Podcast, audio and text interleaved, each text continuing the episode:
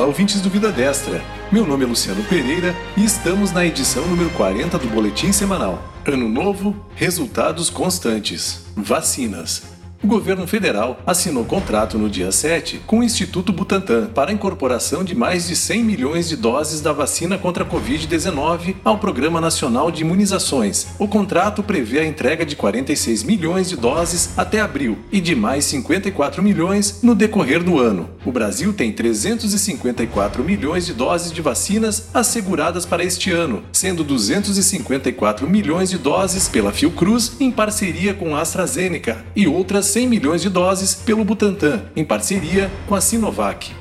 Brasil-Japão. Brasil e Japão assinaram, no dia 8, o Memorando de Cooperação entre os governos no campo de tecnologias relacionadas à produção e ao uso de nióbio e grafeno. O objetivo do documento bilateral é aprofundar o entendimento mútuo para explorar a cooperação na cadeia de valor de produtos que usam nióbio ou grafeno e propiciar uma cooperação mais estruturada no futuro, incluindo potenciais projetos conjuntos. Pronamp criado em maio pelo governo federal para apoiar pequenos negócios que enfrentam dificuldades em razão da Covid-19, o Programa Nacional de Apoio a Microempresas e Empresas de Pequeno Porte atendeu cerca de 517 mil empresas. Nas três fases do programa, foram liberados mais de 37,5 bilhões de reais, de acordo com o balanço do Ministério da Economia. Apreensões. Em ação no estado de São Paulo, a Receita Federal apreendeu aproximadamente 300 toneladas de mercadorias importadas devido à fraude e simulação avaliadas em 23 milhões de reais. Trata-se da importação por uma mesma empresa de 10 containers de 40 pés, carregados com aproximadamente 1,2 milhões de peças de vestuário, das quais 888 mil não foram declaradas nas faturas comerciais. O mesmo modus operandi fraudulento foi constatado na importação das 10 cargas.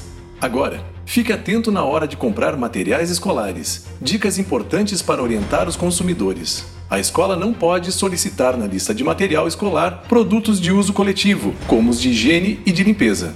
A instituição de ensino não pode exigir marcas ou locais de compra específicos para o material, nem sequer que os produtos sejam comprados no próprio estabelecimento de ensino, exceto para artigos que não são vendidos no comércio, como é o caso de apostilas pedagógicas próprias. Exceto essa situação, a exigência de compra na escola configura a venda casada proibida pelo artigo 39, inciso 1 do Código de Defesa do Consumidor.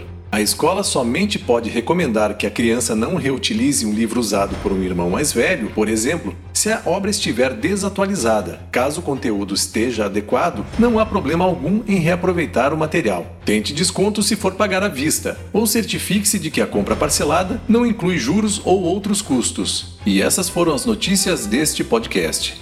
Até o próximo podcast.